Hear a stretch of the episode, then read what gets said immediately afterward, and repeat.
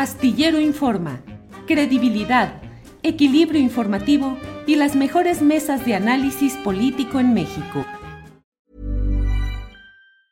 It's that time of the year.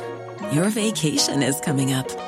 You can already hear the beach waves, feel the warm breeze, relax and think about work. You really, really want it all to work out while you're away.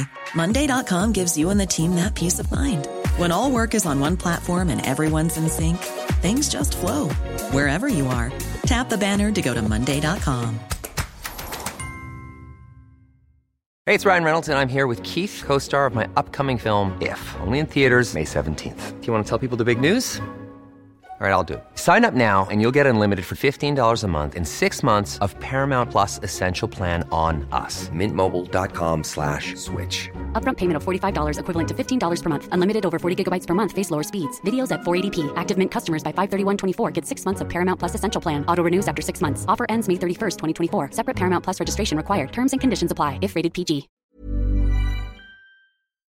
Arturo, ¿cómo has visto toda? Bueno, hay muchos detalles que iremos platicando a lo largo del programa de esta mesa, pero vamos entrando primero con lo de los señalamientos de soborno en el Universal por parte de García Luna con el apoyo de Humberto Moreira. ¿Qué opinas, Arturo Rodríguez, de todo esto que involucra además a tu tierra en la que tú estás muy activo, Coahuila, y mi tierra que estoy distante, pero finalmente también mi tierra nativa que es Coahuila. ¿Qué opinas, Arturo? Pues mira, hay, hay dos aspectos, ¿no? Por una parte está lo que él eh, expone para acreditar su, su, personalidad como un funcionario público durante la administración de Humberto Moreira, en la que señala un desfalco de alrededor de 200 millones de dólares de los cuales pues eh, eh, se habrían repartido diferentes cantidades entre el exgobernador, él y otras personalidades que creo que no fueron mencionadas, al menos hasta donde yo alcanzo a entender. Entonces, esa parte, pues se supone que tiene que ver con lo de un juicio que se está desarrollando en la Corte de San Antonio y que habrá de tener una sentencia por ahí del, del mes de abril próximo. Por la otra, la presencia de Javier Villarreal en el juicio, este, bueno, en Coahuila siempre se le conoció como Javier Villarreal. Yo veo que ahora eh, las noticias lo están contando Héctor, pues sí, es Héctor Javier Villarreal Hernández. Este, y tienen que ver con una intención de la fiscalía por demostrar que García Luna operaba en dos sentidos. Eh, uno, presionando y amenazando a medios de comunicación y dos, eh, eh, sobornándolos. Y para esto traen a Javier Villarreal, cuyo asunto, hasta donde sabemos, tiene que ver estrictamente con, con un asunto no del, no, es decir, de lavado de dinero. O sea, a veces creo que es necesario como hacer las precisiones, ¿no? O sea, en la Corte de San Antonio no se está procesando eh, su desempeño como funcionario público, eh, aunque se le está procesando por lavado de dinero de una suma importante y otros delitos eh, que habrían registrado operaciones en los Estados Unidos. O sea, no, no está en juicio su desempeño público, sino la comisión de diferentes delitos en los que pudo eh, él eh, decir una serie de, dar una serie de declaraciones y, de informaciones eh, aparentemente documentales, por lo que dijo ayer, que podrían incluir a otros políticos, incluido el exgobernador de Coahuila, ¿no? Entonces, llega a la Corte de Nueva York a este juicio para acreditar estas dos cosas que tienen que ver, y esa es la segunda parte, que tienen que ver con García Luna.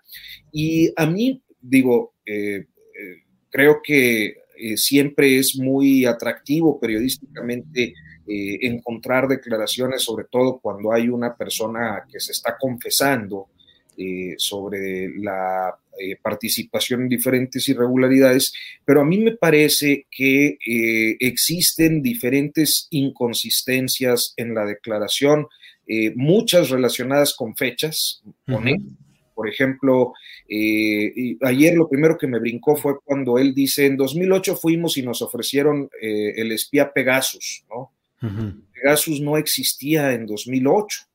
Era un tema que yo reporteaba y era en, todavía en 2010, 2011, seguían pagando una licencia a otra empresa italiana que se llamaba FinFisher que era el sistema de espionaje. Entonces, Pegasus lo crearon en 2010 y entró a México en 2011. Entonces, ahí había un primer detalle, se me hizo raro, pero con el paso de las horas, eh, pues me fui dando cuenta de que había muchos otros detalles que tenían que ver con eh, inconsistencias en fechas, en momentos, eh, en situaciones, que ya, bueno, pues el Universal observaba lo del búnker, que el búnker no, no, existía cuando se supone que fue con, con, Moreira a conocerlo.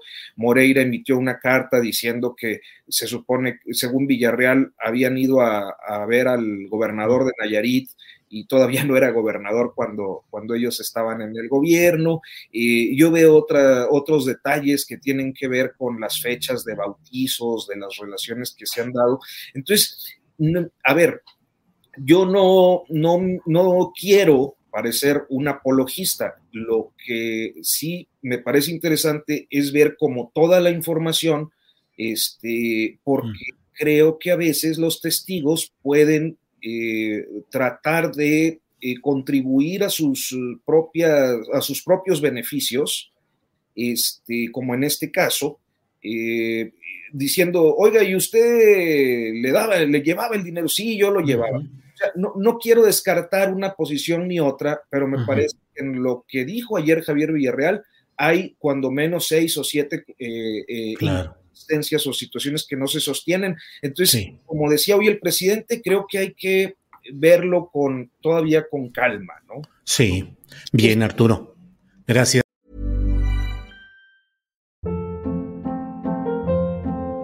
Hold up. What was that? Boring. No flavor. That was as bad as those leftovers you ate all week. Kiki Palmer here, and it's time to say hello to something fresh and guilt-free. Hello Fresh. Jazz up dinner with pecan-crusted chicken or garlic butter shrimp scampi. Now that's music to my mouth. Hello Fresh. Let's get this dinner party started. Discover all the delicious possibilities at hellofresh.com. Acast anbefaler. Mit navn er Anders Morgenthaler. Over for mig sidder Roald Bergmann. Vi har lavet en ny podcast, der hedder Dopaminklubben. Og Dopaminklubben er en klub, hvor ADHD er fucking sjovt, og hvor det griner. Det behøver ikke at være super alvorligt. Vi er skide trætte af alle de der podcasts, der forklarer mig nederen der. Vi gør grin med vores ADHD. Mulig ADHD. Ja, vi udreder mig, fordi nogen siger, at jeg har det. Jeg ved det ikke rigtigt. Det finder vi ud af. Vi har i hvert fald lavet vedmål. Ind og lyt til Dopaminklubben. Hver uge udkommer vi. Der laver vi sjov og spas med at have den her vidunderlige dopaminmangel.